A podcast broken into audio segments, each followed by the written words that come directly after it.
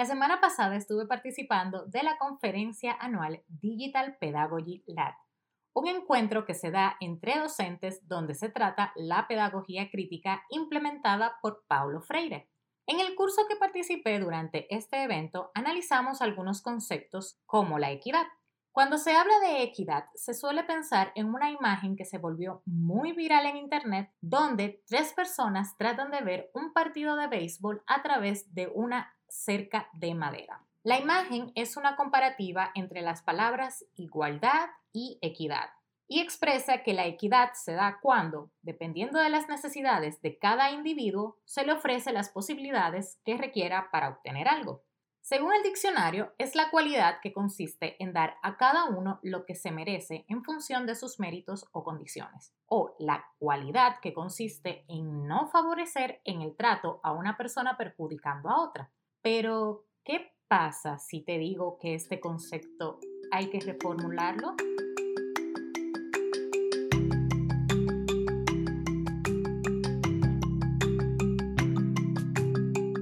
Hola, yo soy Diana J. Vázquez S. y estás escuchando Hecho Fuera del Aula, un podcast sobre educación donde trataré temas de enseñanza y aprendizaje en distintos contextos, tanto dentro como fuera del aula.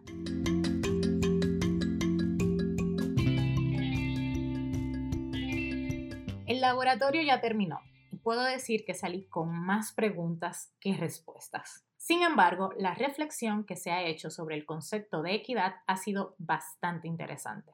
Por ejemplo, descubrí que el meme de las tres personas viendo el juego de béisbol a través de una valla que circula por Internet empezó como un llamado de atención al concepto de la libertad y fue creado en diciembre del 2012 por un profesor de negocios llamado Craig Frowley y publicado en su cuenta de Google ⁇ ¿Se acuerdan de Google?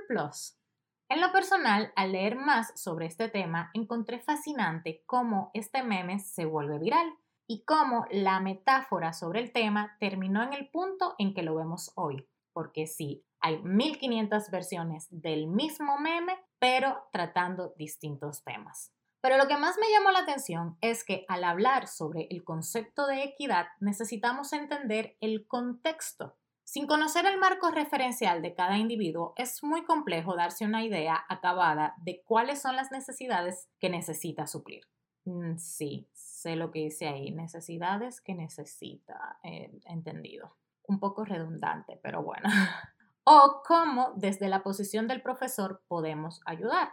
Incluso cuántas veces hemos juzgado a otra persona por cómo se comporta o reacciona o hace las cosas sin saber todo lo que puede estar pasando detrás de esa acción. Así como el concepto de la equidad significa darle a cada quien lo que merece en su justa medida, asimismo es necesario determinar el concepto de justicia. En ocasiones tengo estudiantes que durante una materia fueron muy buenos, pero en la siguiente no se destacaron, o aquellos que siempre destacaban, pero por alguna razón al final del semestre no alcanzaron la puntuación necesaria para sobresalir. ¿Qué les pasó? ¿Por qué la diferencia?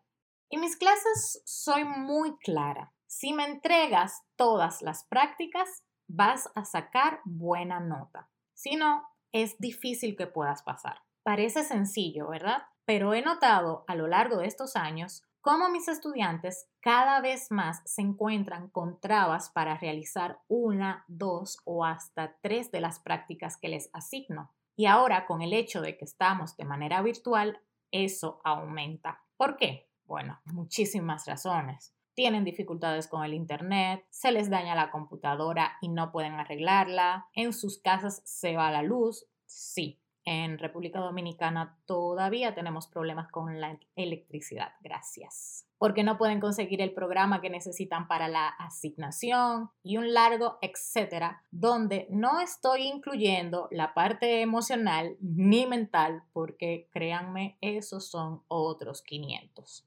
¿Cómo entonces logramos equidad en una situación que francamente no tenemos el control absoluto de lo que pueda pasar? Como he repetido varias veces en episodios anteriores, tenemos que escuchar buscar alternativas y sobre todo observar qué realmente necesita mi estudiante que yo pueda ayudarlo a superar esa barrera. El semestre pasado, cuando nos hicieron trancarnos en nuestras casas a solo tres semanas de concluir el periodo, una de mis estudiantes no podía entregar el proyecto final porque no tenía computadora en su casa. Las clases las estaba tomando desde el teléfono móvil, pero no había manera de que usara Adobe InDesign, el programa que estábamos usando para armar el proyecto. ¿Cómo lo solucioné? Luego de consultarlo con el director de la carrera, llegamos a la conclusión de que hiciera el diseño a mano. Así es, que tomara lápiz y papel y usara imágenes de revistas viejas para realizar la composición de su diseño. Una vez armado, debía tomarle una foto y subir una breve explicación acerca de en qué consistía su diseño. Y así lo hizo y pudo pasar la materia. En conclusión, y como expresa el meme, debemos abogar por la equidad más que por la igualdad, porque al final del día no es verdad que a todos debemos tratarlos bajo la misma vara, porque no somos iguales, no, eso no es cierto. Tenemos situaciones y características específicas lo que sí deberíamos hacer es buscar ese equilibrio, del cual también hablé en el episodio anterior, para poder lograr la equidad. Claro que me gusta más la idea de eliminar las barreras sistémicas y tumbar la valla para que todos puedan ver el juego sin ninguna caja, prefiero la primera metáfora que da vida a esta imagen de cómo la liberación se necesita en un mundo para lograr algo de equidad. Pero ir en contra del sistema es un poco más complejo y difícil de lo que estamos planteando aquí hoy. Me gustaría saber qué piensas tú sobre este concepto. ¿Cómo crees que es preferible lograr equidad y si en serio es tan necesario cómo se expresa. Esta semana contamos en nuestra sección de Consejo de la Semana, mm, todavía no le he puesto un nombre, pero estamos trabajando en eso, donde contamos con la participación de Karina Álvarez una muy buena amiga, quien además es fundadora de Academia Vial, una escuela de manejo enfocada en la seguridad vial. Karina es profesora de conducción y nos dará unas palabras que espero sea de gran valor para todos ustedes. Hola, soy Karina Álvarez y siempre digo que soy profesora por elección y además fundadora de Academia Vial. Hoy les quiero compartir cómo dar clases de manejo ha impactado la forma en la que veo el rol de un profesor dentro de la sociedad. Dar clases de manejo me ha ayudado a ser mejor como persona y claro, como profesora. En el mundo de la conducción y entiendo que en cualquier área que estemos hablando, cada quien tiene un ritmo de aprendizaje distinto y esto es lo que hace interesante el proceso de enseñanza-aprendizaje. En mi caso, desde la primera clase yo puedo identificar qué tanto tiempo le va a tomar a un estudiante aprender a conducir y es ahí donde empieza todo el trayecto.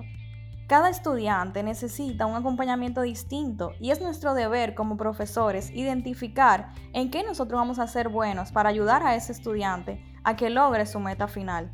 Un profesor siempre, siempre debe estar lleno de paciencia y no rendirse ante cualquier adversidad, pues al enfocarnos en los pequeños logros, nosotros debemos pensar que cada vez estamos mucho más cerca de nuestra meta final. Para mí, por ejemplo, ya son logros cuando un estudiante aprende a, frenar ya de manera fluida, cuando ya puede utilizar los espejos o algo tan sencillo como que hasta no se le olvide poner el cinturón. Entonces ahí está la clave, disfrutar el proceso y guiarlos hasta que logren el objetivo final. Y en mi caso, obviamente, aprender a conducir. Pero dependiendo tu área, vas a tener un objetivo distinto. Pues, a fin de cuentas, cada estudiante debe ser visto como una nueva oportunidad para que seas un mejor profesor del que fuiste ayer. Muchísimas gracias Karina por tus palabras y por ser parte del episodio de esta semana. Una vez más, gracias por participar y gracias por aceptar la invitación.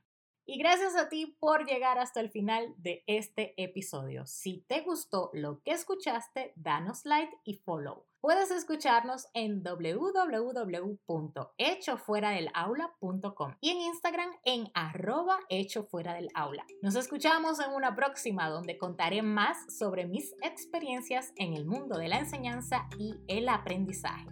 Aquí en Hecho Fuera del Aula.